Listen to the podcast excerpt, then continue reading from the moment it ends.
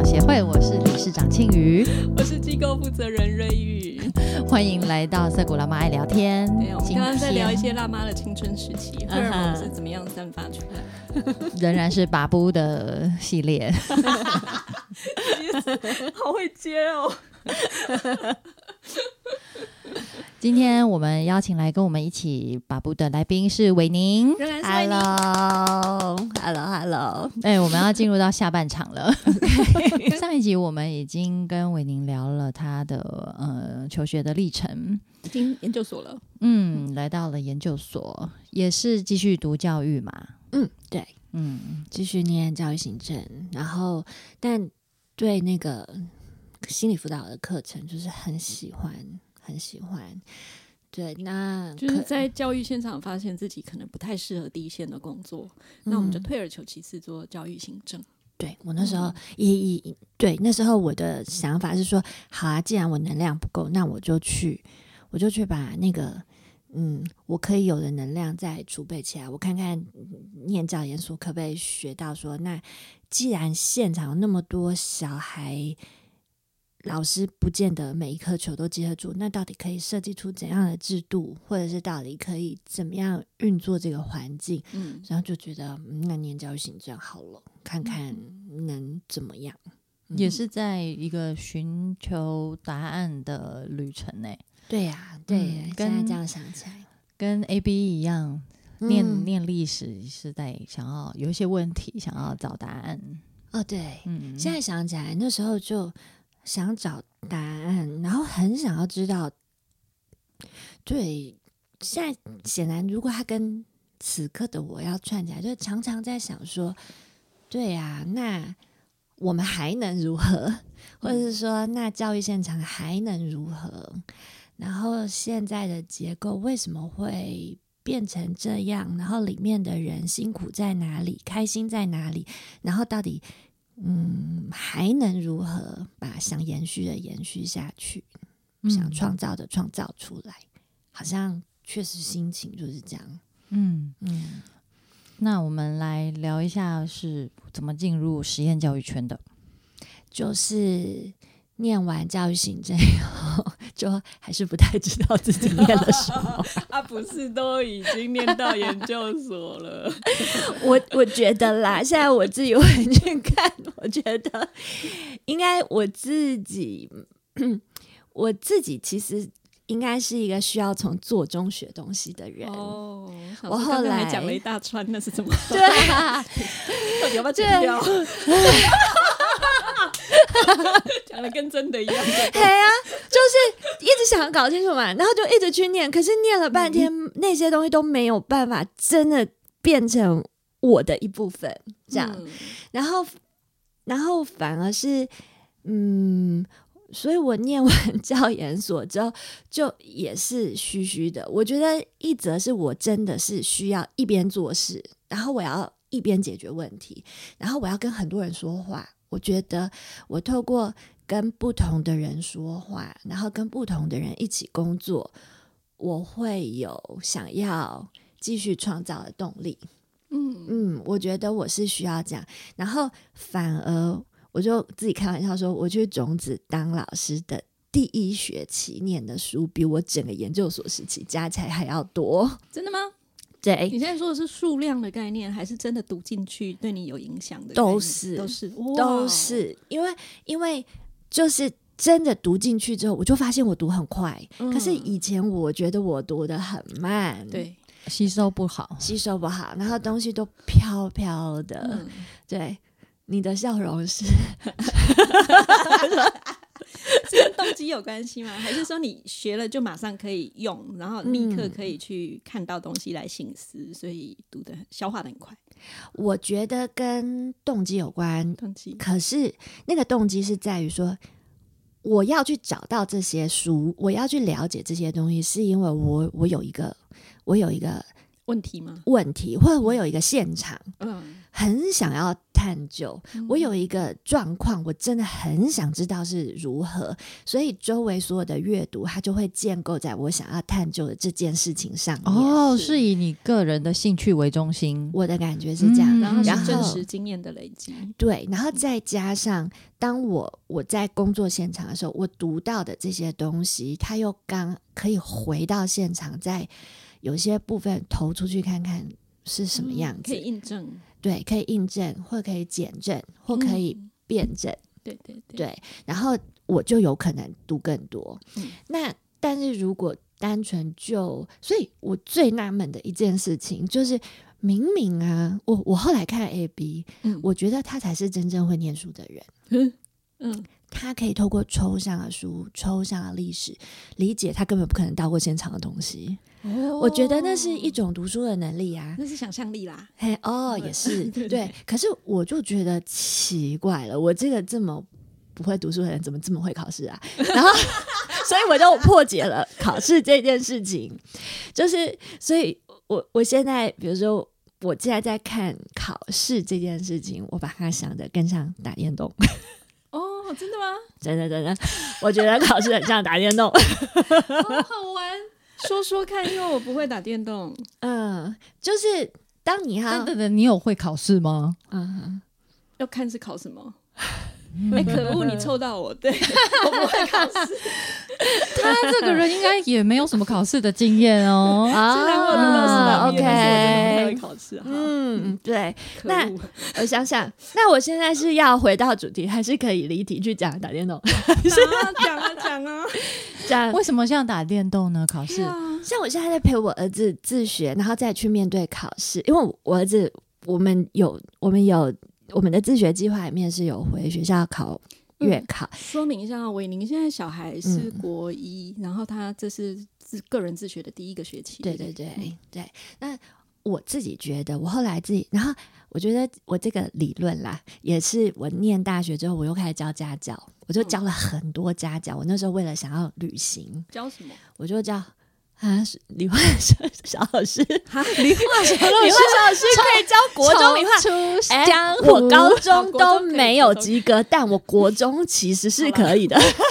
然后，所以就变成，我国中的时候就教，我国中的时候教理化，你教国中理化了，不是我教国中的时候教呃，对对对，我大学的时候教国中理化，教的很开心哎、然后因为一个正大文组的去教国国中理化，对啊，糟糕，愿意委托你的家长，我也是觉得好台北市的家长怎么那了？对，什么逻辑？你们有一题就是实验教育最难的地方，我觉得我就想到那一题的时候，我就想到家长很瞎吗？不是我每次我从、我从进种子，然后到在种子做行政当校长，然后到后来嘛，我那个妈妈、就是每次都在我旁边一直这样说。你们哈要做实在的人哦，你们不要去当诈骗集团、哦。然后我就就 很刺耳，对不对？我妈就是在我的人生中，她就是负责讲刺耳但又某些时候很真实的话，但我又他妈是处女座吗？嘿，这点他很奸诈。他说他们那个年代报户口都不准，所以这他不知道他是什么座。好，那真回到打电动，就是嗯，怎么会乱成？你们真的很会把夫哎、乌鸦座，我会各种歪楼。对就是教育类类比诈骗集团，对，嗯对，但前面我在讲的是打电动啦，然后呢，就是说我们，所以我就我就教家教的整个累积，然后到我这里，我觉得考试其实就是你要搞清楚今天的游戏规则是什么，嗯，然后你要搞清楚你身上要有哪些装备跟素材，那就像。就打像怪，打怪一样，你要知道你要打这个怪，你要具备哪一些武器，你要哪一些装备，你要哪一些条件，你要哪些素材，你要多少血量，要不要氪金？嗯 对，然后我觉得我们小时候打电动还不没有用氪氪金。金，对啊，谁家这么好命会给你花钱在电动玩具上？然后然后就是我觉得是，所以然后我觉得考一张考卷就很像破一个关，嗯，你你只是就破这个关，你并不是表示你可以完全掌握这个游戏。哦，可是你是不是可以专注的 focus 在破眼前这个关，以及想办法去具备你要破这个关需要的能量？我觉得这是蛮好玩的一个历程。所以今天假设，比如说我现在要破这个关，那我在陪伴小孩学习的时候，就是好啊，那现在我们需要的是什么装备？嗯然后我觉得把它比喻成打电动，还有一个很好玩的地方，就是所以不同的游戏就是不同的游戏的设计规则，嗯，所以不同的考试，你就要去揣测哦。设计者到底在想什么。嗯对今天出这张考卷的人，其实他在设计的这个迷宫，他的逻辑是什么？他想考倒你的是什么？嗯他想要 test 你的是哪一个能力跟范围？哦，对，或是哪一个方向，然后甚至有些时候更好玩，你会去揣测那个设计游戏的人他的个性是什么，以至于我要喂养你什么东西，我可以拿到高分你。们好有心机哦！对啊，就打电动跟老师，这就是叠对叠啊。嗯啊，天哪，很好玩。其实当它变成一个，你们这些游戏。坏人，哎、我跟你 讲法，我我有那个很优秀的，就是也是以前自由班的同学，他长大以后他是做补教界的名师哦，嗯，他就是非常会这个解码这一套，我解码。觉得，对，我觉得，然后后来我觉得，其实考试也有它正向的地方，只要我们用正向的方式处理考试，什么事情你都嘛可以说很有正向的。对呀、你看“解码”这两个词，我就超爱。嗯，好，对，就是考试就是解码，然后我跟你说，把考试比喻成电动，也还有一个破不了关，你就嗯。不过就是破不了这一关，对，你就去打别关就好，哦，我，是这样，不是吗？然后，如果你真心的很想破这一关，那就来研究这一关呐、嗯，我觉得这个应该时候就氪金下去，就跟我自学那个方法串起来，更有必要就交给爸妈去过关。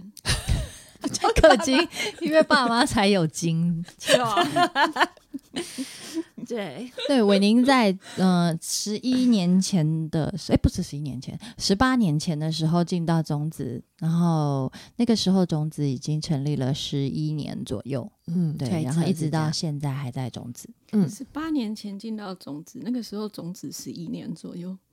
对啊，今年种子二十九啊三，种子有这么有嗯，哦超级老种子真的是就是，所以很有趣啊，就像就像你说资深，我都嗯从来很少觉得资深两个字可以在我身上发挥效用。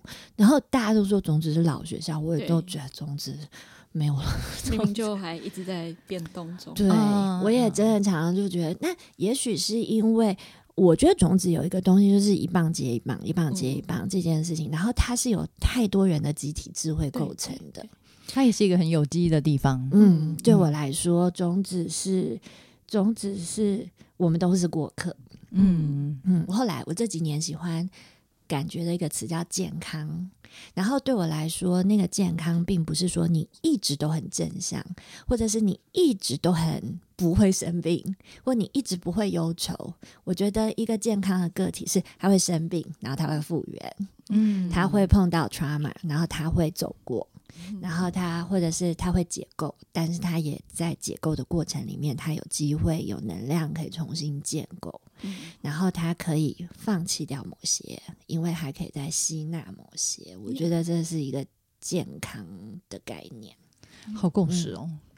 我就是我最近在跟一个瑜伽老师，新的瑜伽老师上课啊，嗯他也有讲到相同的事哎、嗯，他说哪一个生病没有生 trauma，老病死，对，哪个生命没有受过伤啊？真的，对，但是我为什么我们去做这些，不管是瑜伽练习也好，还是各种各种的学习也好，就是嗯要去应对这些状况，然后可以嗯复原，同意。可以有力量。嗯对，我很同意。所以我觉得，就是人家都说，那种子小孩最常我们被问的问题就是脊柱爱小孩，或是你儿子，或者是种子的孩子，会不会不适应？对啊，对，那对我来说就是不适应国中，不适应另外一个体嗯制，不适应社会。对。嗯那我通常在比较正式的场合，就是会小小说，嗯，不会啊，我觉得就是我们他们会适应，他们只是不直接顺应。嗯，对，然后或者是我如果再稍微大胆一点点的时候，我可能会问家长说：“那你问这个问题的时候，你觉得你有很适应你的人生吗？”这样，对大在问哦，对没有错那但是今天来到法布的场合，我就说，那我就是一直都不适应啊，所以就啊，我就我就真的呢，我就是一直都不适应。可是我 struggle 到现在，觉得不适应也没有不好啊，不适应，但是我依然爱我的生命啊。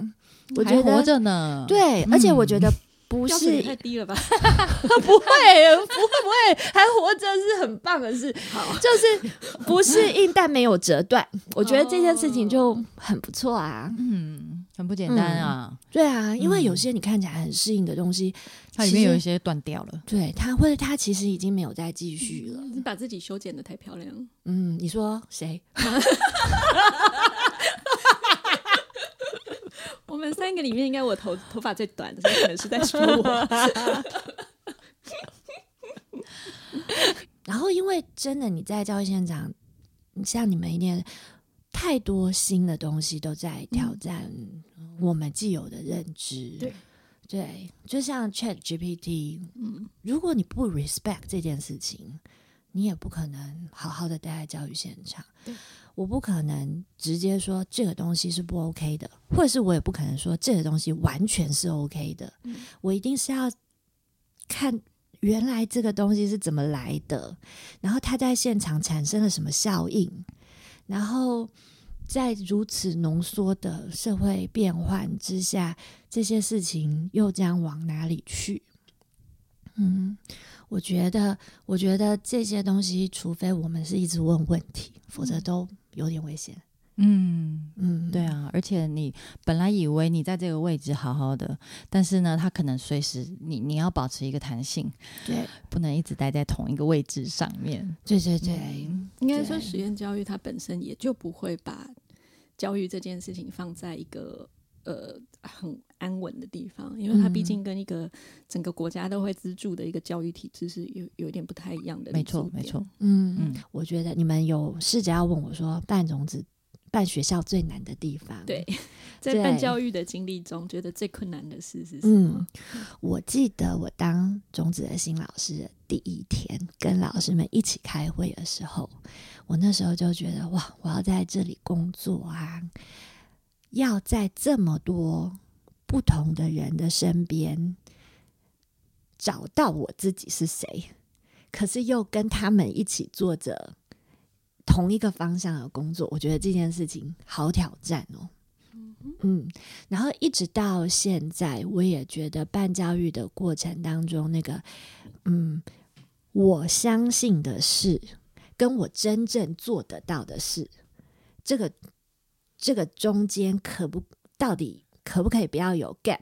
嗯，嗯，一致。对，嗯我觉得要维持这个一致性，可是呢，我要依靠想办法容纳多元的人、多元不同风格的人进来，然后让大家的能量一起经营出这个声称跟执行的一致性。嗯，我觉得这件事情是最挑战的。听起来是如何维持你自己跟其他人的自主性，但是要能够自主的一起合作。没错，对我觉得这件事情很挑战。没错，嗯在我们这个把布系列里面啊，也有邀请到各各就是不同工作经验的实验教育工作者嘛。嗯其实我我觉得常常他们反映出来在实验教育现场的一个困难，就是这个意志的这个东西。嗯，对嗯。那就大家 有些那你们看过这么多不同的实验教育工作者，坐在你们对面的这些人，你们有看到一致性吗？有啊，嗯，哦对，没有的我们就不会要来了，OK 或者要来但我们把它剪掉。OK，他们其实也一直在找这个一致性。我觉得人会不自，有的时候嗯很常是不自觉的啦。嗯 OK 对，OK，人总是有一个倾向，就像植物会向光这样子。嗯嗯嗯嗯嗯，好，那问一个也是很难的问题，对你嗯而言，教育是什么？对我而言，教育是一个互相影响的历程。嗯它人跟人之间还是啊，应该也有嗯人跟环境之间。对，但是如果直接问我说教育什么，因为我觉得我内向，比较内向或者是比较敏感的，我其实常常很怕我影响别人。嗯，嗯对啊，对，所以然后我也常常在想，我到底有什么权利可以影响你？然后这件事情，我觉得当妈妈挑战就很大。嗯，对 对，完全 bingo 到把布的两位辣妈。这可能也是有时候对却无能为力。可能也是对自我觉察比较清楚的人会有的烦恼。嗯，对。那但是我觉得教育它还是有意义的，它的那个有意义就是在于，当我保持合理的开放性，我有要聆听你的生命经验，但是此刻我把我的生命经验，或者是我看到的，刚我说的一扇一扇的窗户，我一扇一扇陪着你去旅行。那在这个旅行的过程里面，我不会一定希望你变成我要的样子，但是我相信，在我们一起进行这趟旅行的过程里面，我们有互相影响。嗯我觉得这个对我来说是教育的历程。嗯嗯，嗯，所以这样就是人跟人之间互相的影响，对你来说就已经是教育了。对啊，所以我我后来我最近都发现，哦，原来我一直以来有一个兴趣，我很喜欢看不同的人工作。哦，我很喜欢旅行的时候，是因为我很喜欢看不同的人用怎样不同的方式在过着他的每一天。然后我很喜欢去听别人说故事，嗯，我很喜欢去听，我很喜欢看纪录片。嗯嗯嗯，我非常喜欢。那你怎么还没有厌世？因为，对呀、对呀、奇怪了，对啊，为什么？可能因为我是倒着过的，我小时候很厌世吧。哦，已经厌世完了。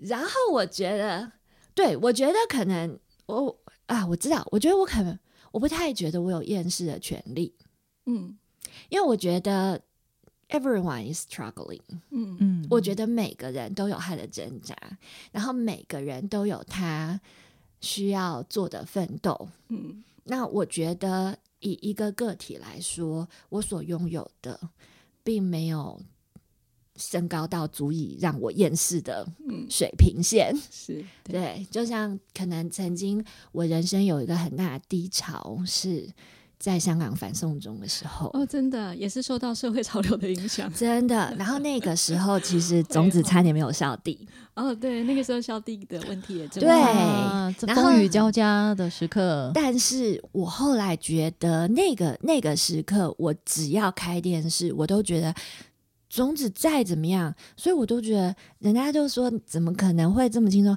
可是确实理到后来，觉得种子没有了。如果在某一个时间点，我们都已经诚心诚意的努力了，嗯然后所有的人诚心诚意的帮助面助面对帮助了，也面对了，那我就只能跟过去我接这些棒，我只能跟这些前辈说，不好意思，刚好就是在我的这一棒，我们好像碰到了这个社会潮流，好像我只能这样转了。嗯但是我只要开电视，我我比任何一个香港的爸爸妈妈都要轻松啊！我没有办法想象，我如果在那个时候成为一个香港大学生的爸爸妈妈，甚至小学生的爸爸妈妈，对。然，后我就觉得或者是在香港那种地方，你办一个教育教的，育，对。对我觉得，那假设今天我不小心是投胎在香港，我面对那个环境，我一定嗯也还是有可以不厌世的可能性，永远有更糟的地方让你去比，是不是？或者是永远要对得起那一些还没厌世的人。对我来说，哦比如说，如果我躺平了，那那一些为了自己，为为了不躺平而拿雨伞的人呢？这样，所以因为有他们，所以我应该还可以不用厌世。我觉得好像是这样，嗯，对，好像是这样。好的，那么到目前为止的这个整个教育过程中，嗯。影响你最大的人或者是事，妈妈嗯喽是吗？就我觉得它是一个很重要的存在。然后，嗯，然后如果那因为前面有谈它，我觉得，呃，有一本书嗯叫做《火星上的人类学家》哦，对我来说，那个奥利弗，哎，他叫什么？萨克森奥利弗，嗯，是对，作者那个医生是重要的。嗯，对因为我应该是高中的时候看《火星上的人类学家》那本书，然后我看到里面有一篇是一个妥瑞症的患者，嗯。他其实是因为妥瑞，他会一直嗯。有那个 tick tick 的动作，他的手会有抽搐，但他的工作是一个外科医生，怎么可能哈？对，然后我觉得他写出了一个世界，他写出了一个世界，告诉我说，有可能，只要我们嗯对世界的想象力够大，嗯然后只要我们有足够量体的人群，对于这个世界的可能性有足够的理解，然后只要就像我的母亲支持我长大，嗯一样，只要我们给予需要的个体足够的合适的支持，这个世界是可以存在的。对，真的有一个外科医生，他可以在不断抽血的情况底下，有病人会愿意让他动手术。嗯我觉得那个伟大是在有病人会如此的相信，说我知道，我知道这个制度里面的所有的人跟所有想要把事情做好的人，一定会保护我的。他一定不会让一个不适合的人来帮我动刀的，会不会有点天真啊？但是他就写出来，对我跟你说，对，所以我就是期待这件事情，就是不那么天真的时刻出现，对，可以发生在我们生活的这个社社社会里面哦，因为我们嗯刚刚也在聊到说，我们筛选很多的人，我们就是这工作者，他其实是透过考试、读书这样子筛选出来的，嗯，然后然后就会掉的时候，我们在评论这个时代的某一些制度。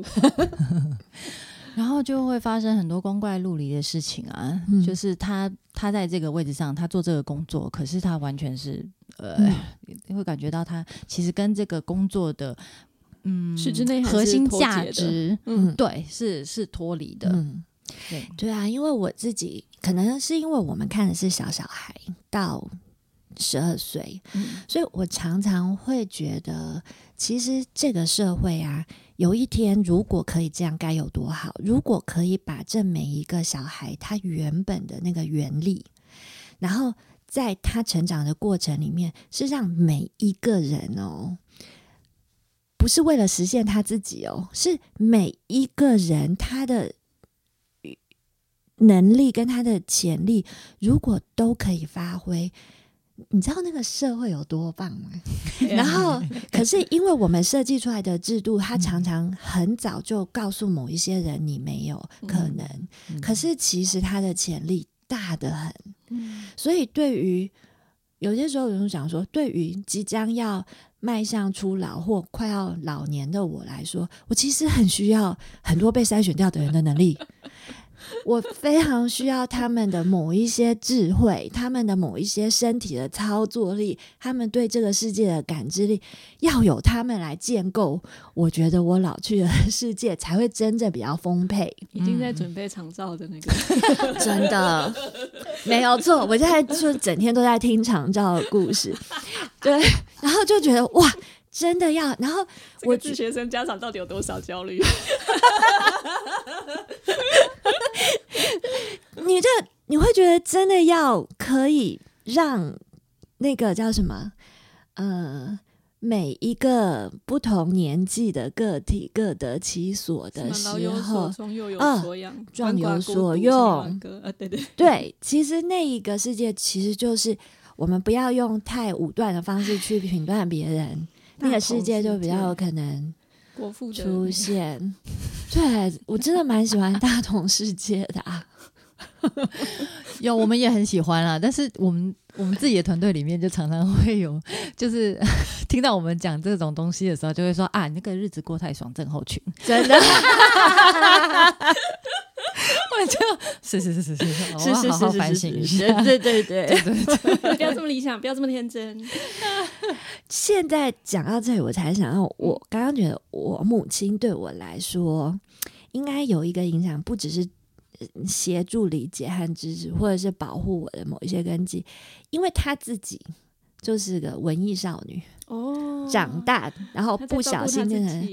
我觉得在我小时候，她给我听的很多歌，嗯哼，嗯，比如说民谣时代吗？嗯民谣时代，然后他听 Bob Dylan，哇哦然后他听 Beatles。哇，对，然后他听，比如说 Peter Paul and Mary，就是哦我们小时候，我小时候听那个好多歌，就是嗯，比如说 Imagine，或嗯者是刚刚想说，嗯，有些反战歌嘛。然后嗯他小时候是让我们看的，他会讲给我们听的故事，哦，他讲，他还讲歌词给你们念歌词，他会解释给我听，翻译这样。对，然后哦，呢，比如说我的床边故事，我 我妈妈可能会把她看过的福尔摩斯，然后就讲成一个床边故事给我听，嗯然后或者是她可能会把那个嗯。她看过的电影，比如说他是我小时候，他喜欢看有一个法庭片叫《朝代》，我 朝代，嗯哼，然后呢，他很喜欢的书《刺鸟》，然后哦刺她鸟。对他会看的，比如说《几乎山头记》，或者嗯是那个有一本糟糕，现在有些时候觉得四十岁提取名词不容易。没关系，大脑蛋白正常正常。正常。对，呃，有一部非常重要的电影，反正它叫做什么《Mockingbird》，啊，梅冈城故事，对。哦，没刚他就是有本事把美康城故事讲成床边故事给小孩听的人。可是他应该不是刻意的要教你们什么，只是说这些是他喜欢的东西的故事。他们跟你分享。对对，所以我现在想，我觉得他对我来说就是那个帮我开一扇扇窗的人。嗯，在我其实在学校过得很混沌的时候，他开这些窗，他让我知道说有有很多东西其实很值得去看、嗯去学、去知道，只是它还不在我我我生活的范围里。可是有哦，那个世界有在哦。那嗯我现在感觉，我刚刚跟你们聊以后，觉得那些东西应该有奠基我的相信。让你没有厌世。嗯，对啊，在面对那个考试个位数，然后这些 很不种种不适应的挫败感的时候，你还可以持续的相信。对，对哦，嗯对对对，我我现在我应该是我第一次意识到，我妈妈对我造成很大的其中一个影响是这个。嗯所以，比如说，虽然我看到我外公二二八那件事情很惊讶，但是当我回去的时候，我的妈妈是一个，她可以把二二八她所知道的，他会跟开始跟我讲，然后她会讲白色恐怖，他会把他知道的，他看禁书的年代的，他读到的一切，他会跟他的孩子说。嗯嗯，太好了，他把他关心的世界跟小孩分享。嗯，对。那这个对我来说，应该也是一个教育还蛮重要的例子很。重要啊，因为他帮你把那个我们刚刚聊到的那个落差补起来了耶。嗯，对啊，嗯那跟你因为嗯你在所谓学习的受教育的历程当中，嗯。跟你真实生活的这些是是有一个落差在的。OK，对他去帮你补起来了，嗯。那应该还有一个身份是我喜欢说我自己是商人的女儿。嗯，我爸爸是贸易商，然后我妈妈就跟我爸爸一起开贸易公司，所以我家小时候客厅就是贸易公司。哦，然后员工就是我爸跟我妈，诶 对，所以我的记忆中工厂是家庭级级公司，公司，所以我小时候最喜欢盖的章，嗯就是我爸爸妈妈的公司章，我都会假装拿那个，然后就盖章。然后我最喜欢的章叫做禁你止背书专章。很大，一年级的时候什么看得懂背书啊，哎呦喂啊！其他的都看不懂啊。我看懂，感觉 我觉得对，有啊，禁止背书，禁止背书的。小时候很喜欢，然后就会帮娃娃盖，然后呢，很喜欢假装发那个。然后我还记得，我家小时候因为是贸易公司，那是台湾经济起飞的年代，所以我家小时候的客厅就有很多货架。嗯然后那个货架上面就有很多台湾生产的东西，台湾生产的玻璃制品，嗯，台湾生产的音乐娃娃，就是小礼品那一些，对。然后呢，我爸爸会带我去看一些朋友的工厂，嗯然后还有我家客厅会来一些巴基斯坦人，哦哦、然后呢，因为台湾就跟那些国家做生意啊，哦，会来一些第三世界国家只有跟 我们，我们只有跟第三世界国家来往，真的哈、哎、那个我跟你说，我花我嗯。我其实到了开大学，有一次非常愉快的在跟 A B 的对谈当中，嗯。觉得台湾就是第三世界国家。有，道理，对，是没错，嗯，然后那那段时间就是。就是这些人，然后比如说我爸爸会带我小小的我，那时候 A B 还没有出生，他就带小小的我带这些人去逛夜市，还会让他们知道台湾的文化。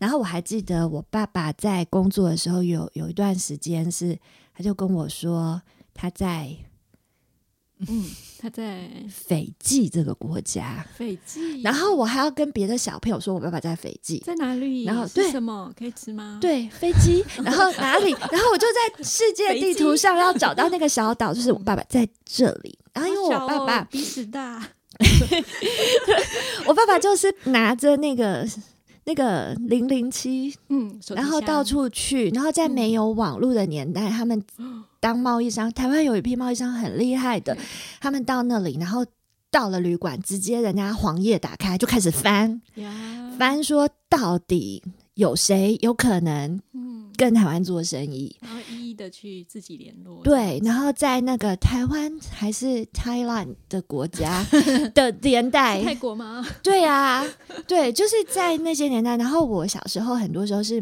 妈妈带着我跟小汉草生活，嗯因为我爸可以一个礼拜三百六十五天，他有可能两百四十几天不在台湾。然后一开始我对于我爸现在在哪里，我讲不出来，我都有点罪恶感，想说怎么可以小朋友不知道爸爸在哪里？但后来我就放弃了，我真的不知道他现在。可是该不会是被关了哦？哎、没有告诉你，他真的是真相又多一个，多一个。吧？对啊，然后就是在这个过程当中，我觉得你们刚刚说我妈妈，那她帮我留那个原理，然后我妈妈，我爸爸做外勤，我爸爸就、我妈妈就做内勤，所以我很小的时候，我妈妈跑银行就把我带去的，哦，然后我的记忆中，很多时候我就坐在银行的柜台上。因为我太小只了，在底下会，看不到，对我妈妈就把我抓上去，我就在看他们 都在？干什么。嗯那那个时候，所以我觉得台湾小贸易商生命力，fight 跟嗯，就是你就是找出路啊。对，我妈每次都说，我们就野猫，就不是家猫，就是野猫。嗯你就是要想办法活下来，然后活得不错，可以还可以一边看风景。嗯，而且好像可以顺便带着身边的人一起这样子，嗯，对，所以现在想，我我就还蛮喜欢我自己是这样长大的。生意人的小孩，嗯，对，虽然说就是就是很容易被卖掉，对，因为生我爸妈看我就是那种太单纯了。会帮人家数钞票，然后还庆祝人家买到我，我刚才觉得你们很有心机，对，但是我觉得那个就是想办法往前走，然后想办法看看还能不能找到新的可能性。那这一点这件事情，然后可能真的就再加上我妈妈给我的那么某种对社会正义跟嗯，社会价值的憧憬吧。嗯。嗯，好，那我们该问的都问完了。嗯，你有想问我们的吗？我有很多哎、我我最想问的我刚刚有先问了一些，可是我现在想知道说，像你们这样子在录 podcast 的过程当中啊，你们最大的愉快在哪里？认识你啊，你也很会狗腿 对啊，像你们最大的愉快是因为大家就会乖乖来你前面，然后就把故事讲给你们听，就是啊，听故事最、最愉快了对，很喜欢听故事。嗯。而且你不觉得这样很掌有权力的感觉吗？没你们就 Q 你你就来，乖乖做这种事。对耶，没有啦，我们这个系列第一个来宾啊是嗯。大学教授呢，然后那个时候瑞玉就是发现说，哦，这个人他的书里面有写到涩谷，然后就是很破天荒的一件事情，所以他就去接触看看，然后可不可以邀请他来跟我们聊一聊？嗯。结果教授就答应了耶。啊。所以我们就发现说，哦，虽然我们 原来是可以使唤教授，是这样吗？就是我们好像是可以有机会来，嗯，邀请到这些很厉害、很很有趣的人来嗯。聊一聊。嗯。而且我觉得很嗯。必要的是让家长们还有让教育工作者们知道说，就是我们刚刚嗯。讲的，我们自己做老师或是办教育的人，我们的生活经历，坦白讲，搞不好是比较单纯的。嗯。嗯，可是嗯。要让大家知道说，这个时代有很多人用各式各样的方式成长跟学习，然嗯。后每个人在在遇到不同的事情的时候，他们会长出不一样的能力。那嗯。未来不一定是我们过去的经验可以再复制的，嗯。所以家长跟办教育的人或是老师们，可以不要有那么多的焦虑。啊，就是呃我觉得在释放一个很重要的讯息，我们尝试啦，就是让大家知道说，你不是孤单的。嗯对，嗯我觉得这嗯个、这个，因为我之前在嗯刚当妈妈的时候也对。是资讯爆炸，然后我对但是我觉得我自己非常孤单。对，嗯即便资讯爆炸，但你却觉得孤单 Yes，啊。然后也是在那个茫茫网海当中看到了嗯一个、另外一个妈妈写的东西，嗯然后就是完全打中我的心声。嗯所以她她甚至不是台湾人啊，她是香港人。OK，可是我就有觉得，哎、我被陪伴了。嗯然后那个力量对我来说好重要哦，嗯我就忽然间觉得，好，我我我觉得我可以，呃，抱着一点信心走下去，嗯哼，嗯我好像有一点方向感了。OK，对，嗯。然后也是一样啊，那个出来跑就是要比较还。还，啊，对，啊。现在做这个节目，然后 希帮大望可以家塑造同温层。哎，对我下一个想问的问题就是这个，就是我有时候在想，当我们当我们这样聊天聊天聊天，然后你们怎么看同温层这件事？怎么看同温层？对呀、像你会说帮大家塑造同温层，嗯那像嗯，我有些时候会会忽然发现，哇，会不会我们的同温层太厚了？可是同温层很厚又是好事啊，所以到底你们在想办法让大家不孤单，跟扩大这个同温层的过程当中，你们怎么样又扩大，然后又打破同文层？呃，我们还没有成功吧？啊我觉得社谷或者是像我们这一类的教育理念，本来就不是一个社会主流啊。OK，对啊，所嗯以同温层再怎么厚，我觉得都也还好。哦嗯，OK，而且站在我们是办学者的立场，我们是想要更多的群众、更多的人投入进来的，嗯所以我们也不会去，我们不会去封闭掉不一样的声音，因为我们是希嗯望可以去。呃，传递和沟通讯息的，，OK，嗯，嗯。所以同温层对我们来说是一个很重要的支持，嗯哼，不只是对我们，我相信对很多嗯、在教育或者是在带孩子在成长过程中遭遇呃困难或者是有一些嗯。疑问的人，嗯。我觉得有同温层是非常好的一件事情。嗯嗯，了解，我觉得那个就是我们现在在讲的涩谷模式啊，它还有一个好处嗯就是，呃它很奇怪哦。那个不管你嗯的政治信仰是什么，宗教信仰是什么，他诶都有不同的人会被这个模式吸引。嗯对，所以说、说虽然感一直感觉好像同温层很少，或者是说知道呃事事情可以这样做的人很少，嗯但是相信这样做会有用的人很少。对，可是呢，它总是会引起各种不同的人的兴趣。啊，OK，对嗯嗯嗯，对我觉得这这一点是还还蛮有意思的。所以光是引起兴趣这件事情，它就足以有一个水滴，然后就会产生一些激荡。对，就是那个，就是有啊裂缝的地方，光才进得去。对对，我们就是在看哇，对裂缝在哪里？嗯，对，或者是想办法找到就是裂缝，一直戳。哎、可是你会这样问，是因为你对同温层有什么样的经验或者是想法吗？就是在感受这件事情啊，因为我有些时候觉得实验教育，或者是我会自己比较小心吧，就是会很小心，就是万一我自己同温层太厚的时候，会不会我也就进到一个我试着在嗯，比如说对我来说最后的同温层就是体制内啊，对啊，对啊，所以当我在增厚我的同温层的过程当中，会不会我也自己一直在复制我自己的念头跟想法？哦嗯，然后会不会我自己也一直在复制我的信念跟价值，但是我却漏了什么，但我没有发现。害怕有盲点。嗯，也许是对对对对然，后前一个问题是害怕封闭，嗯，哇？一针见血耶！我做编辑的，真的要挑重点，可你归纳看起来比较整像理把脉的，也也也差不多。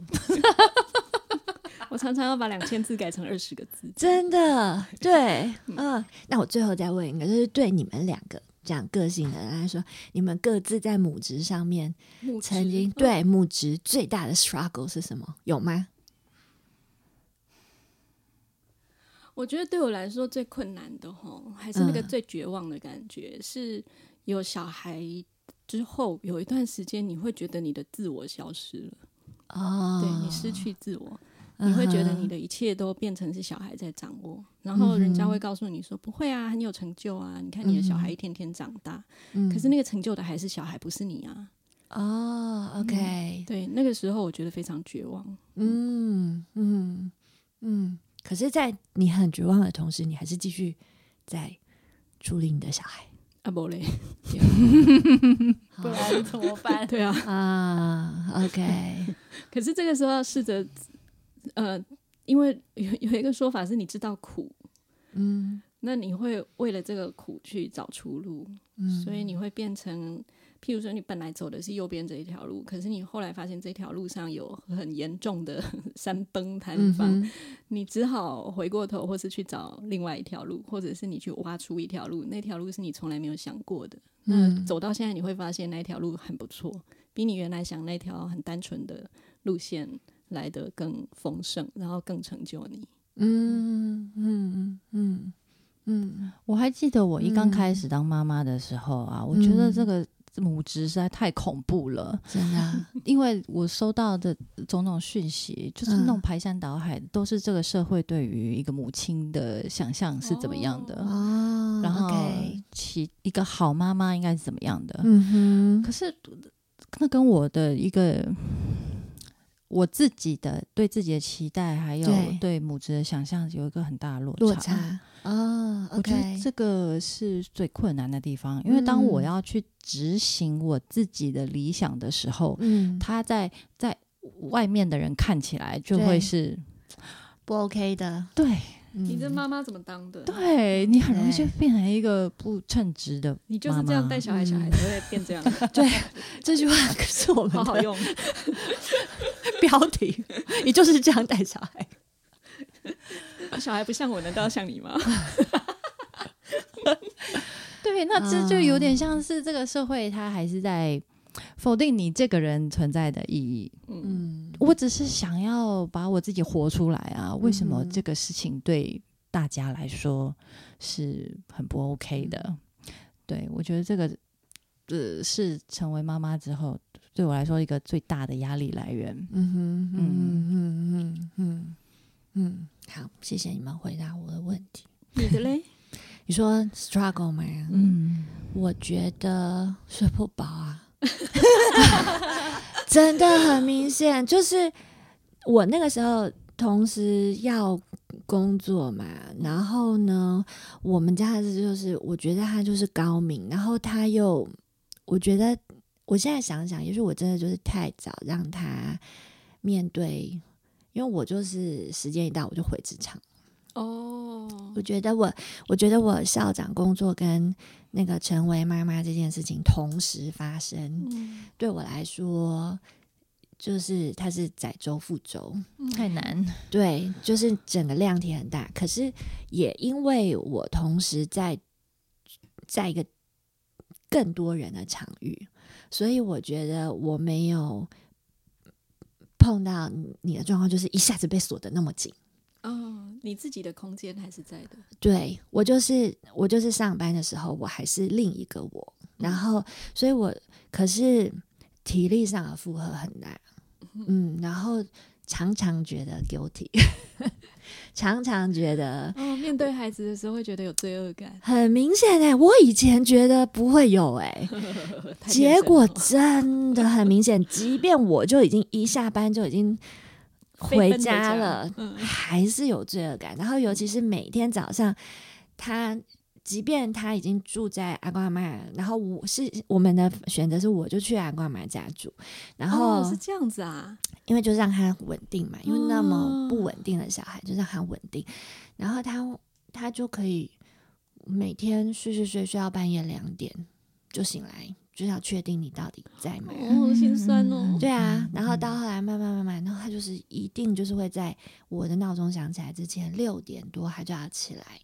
然后就是要确定妈妈等一下，然后你要出门的时候他就会哭，然后他、哦对他就是这么 sensitive 的一个小孩子。这个历程一直都在，还是多久之后会又好？我们家那只它本来就是还不会说话的时候，它到一岁半它才睡过夜，嗯，所以它是它就是哎、不是哦，一岁半。然后它对于它要表达它自己肚子饿，它自己口渴，它这件它的神经连得很慢，嗯，他他可以把自己饿到血糖低到翻掉，它还是不觉得它要吃东西。那是它就昏倒吗？还是他会发脾气，他哦就会一直发脾气。然后嗯我还记得他一两岁多，快三岁，有一天我们往动物园、木栅动物园的路上，他跟我讲了一句口渴，嗯。我眼泪都快掉下来了。因为我觉得他终于知道那个感觉是口口渴渴了，嗯。然后他可以喝，他知道这个时候是要喝开水的，嗯。然后可是就是说你说的那个，就是在那之前，所有人一定都说你就是没有让他感觉到口渴，所以他才不会跟你要水喝啊。大家都说你一定就是没有真正让他渴过啊，对，嗯，所以他不会说，或者是是他会说你一定就是照顾的太无微不至了。就是啊，茶来嗯伸手，饭来张口嘛，所以才会不知道自己的需求。对，可是那个我是读到何梅姨吗？嗯，那个交换日记的作者，他在写哦，徐梅姨，啊，徐梅怡，嗯徐嗯梅姨，她写了一，她有一次写了一段话，他就说他在教养孩子的过程当中，读过的每一本教养书，他都想要把书往作者的脸上丢。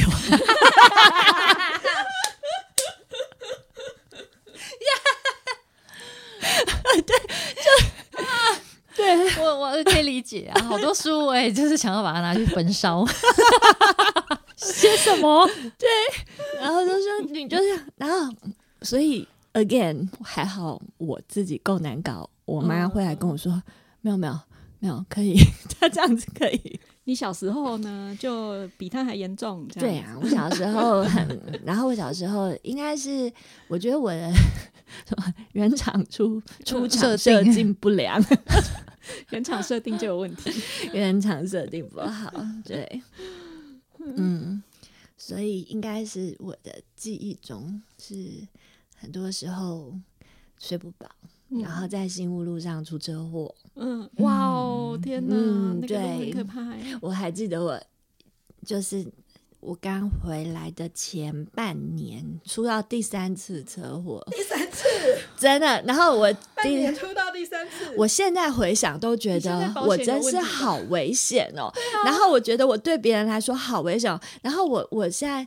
我出到第三次车祸的时候，我心里的 OS 是不要来同一个警察，好丢脸。丢脸了这样子，他一定会觉得你嗑药还是酗酒，你这对累犯，没有，只就是一个太累的妈妈。吊销驾照。对，太累。然后我觉得又可能又敏感，然后那个过度努力的习惯，哦慢慢慢慢才在告诉自己说，嗯，其实日子还有很多怎样的方法。嗯，以前我有一个瑜伽老师，人家就嗯问他说：“老师，我有这个问题怎么办？”他就说：“没关系，你就继续。有一天你崩溃，你就会放松了。你如果有办法，人家跟你讲什么你就放松，那你就不够严重。像我们家又有忧郁症的体质嘛，然后我还记得我那个时候产后就是要回去乖乖回去吃忧郁症的药。有一次我就是整个完全忘记，我就放我的一声鸽子，嗯我睡过头，然后一直到快要就是已经，我就跑去跟他说我忘记了，然后我的医生就是淡淡的说很好。你终于可以知道了，你终于睡过头了。他就说这是好事。总有这一天，对总有这一天。嗯，嗯，哎、我不知道，我就不管你们今天是要怎么办啊。其实我觉得得忧郁症对我来说也是一个，现在想想起来，我觉得提醒，很重要。哎、我第一次得忧郁症是研一，嗯，那么早，而且呢，我是在陪伴我妈妈跟我的家人，就是我阿公他们经历忧郁症之后，我觉得我都已经看过他们怎么治疗了，嗯我还陪我妈妈都做过团体治疗，哦然后我看过所有的，然后我跟医生都对，我觉得我知道了各种 know how，、嗯我一定不会生病的，呃，因为我已经知道天 know how 了，真真的。讲起来医生都不会生病？没错，我是怎么来的？对，就是没弄通来的。对我那时候觉得，都我知道怎么照顾自己了，嗯，这样好，所以等到我自己研一的时候，我那个忧郁症是真的到我也第一次，所以我觉得那个火星上的人类学家会，我整个会非常非常喜欢。学习生学习，然后我会相信生命真的有太多可能性，是因为我活脱脱的就是看不懂字啊。看不懂，当我得忧郁症的时候，我看书就是看不懂。哦我我可以那么会考试，可是我就是看不懂到。这个程度了，对，然后还觉得自己可以。对然后那个时候就是我研一啊，然后就是。第一堂上郑老师的课，他哦发下来的、对郑彤老师的课，他发下来的那个叫什么讲义跟那个 syllabus，就是那个课日程课纲，嗯，我每一个字都看到了。可是我全部都看不懂。嗯，然后那个感觉就是你所有的文字都在解离，然后我讲出去的话，它好像会变成一个声音，就飘出去在眼前，然后变成一个空气包，砰！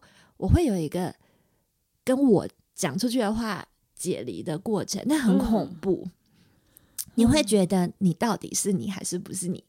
然后比如说我我走进全那个家乐福，嘿就会崩溃哭，啊，为什么？因为家乐福我要去买菜，我要去买很简单的菜，可是我走进家乐福，通通都是讯息跟选项的时候，哦我就站在那里哭了宕。机了，对，一一切就好难好难的感觉。而且呃，一切都好恐怖，好恐怖的感觉。嗯嗯，对，然后当我看完一篇小小的文字，可是我好像看完英文很难的英文，就是每一个字、每一个单字我都懂，可是串起来我就不知道他在讲什么。可是你看的是中文，我看的是中文，对 对，那所以也因为这样，我知道大脑是会生病的。嗯，对，然后也因为我接触到某一些躁郁症的人，嗯然后忧郁症的病友，嗯我会知道心灵有太多